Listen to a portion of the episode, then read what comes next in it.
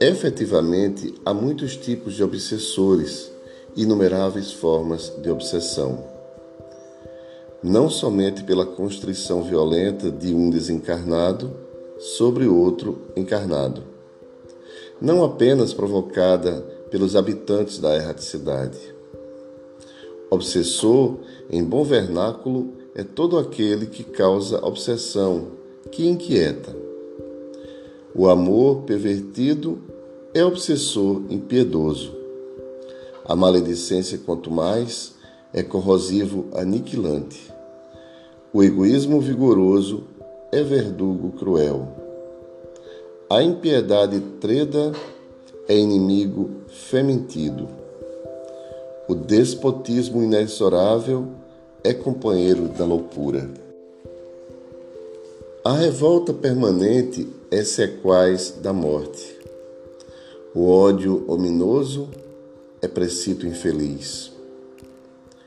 A avareza mesquinha é algoz hórrido. O vício de qualquer natureza é compassa mefítico. A fraqueza moral é vassalo da destruição. Obsessão por dinheiro, fascinação pelo sexo, subjugação ao prazer, loucura pela posse. Muitos pensamentos cruzam o éter na esfera dos homens, estabelecendo contato entre pessoas encarnadas em processo de terrível obsessão. Há, no entanto, na doutrina espírita, antídotos valiosos para qualquer modalidade obsessiva para todos os obsessores. Ao apelo do Cristo, o discípulo encontra as armas necessárias para enfrentar os embates da via redentora. A prece é a armadura indestrutível. O amor desinteressado, nas suas manifestações fraternas, converte os braços em asas da caridade para voo aos cimos da vida. A paciência oferece medicamento eficaz. E o conhecimento das verdades espirituais enseja robustez de ânimo e fé conduta ilibada e renovação para o bem, que servem de base à saúde e ao comportamento cristão e salvador. Exemplifica, pois, sempre e a cada instante o conhecimento espírita, que borda o teu espírito de alegrias ante as alvíceras da felicidade perfeita. Espiritismo é também tratado de sublimação do espírito.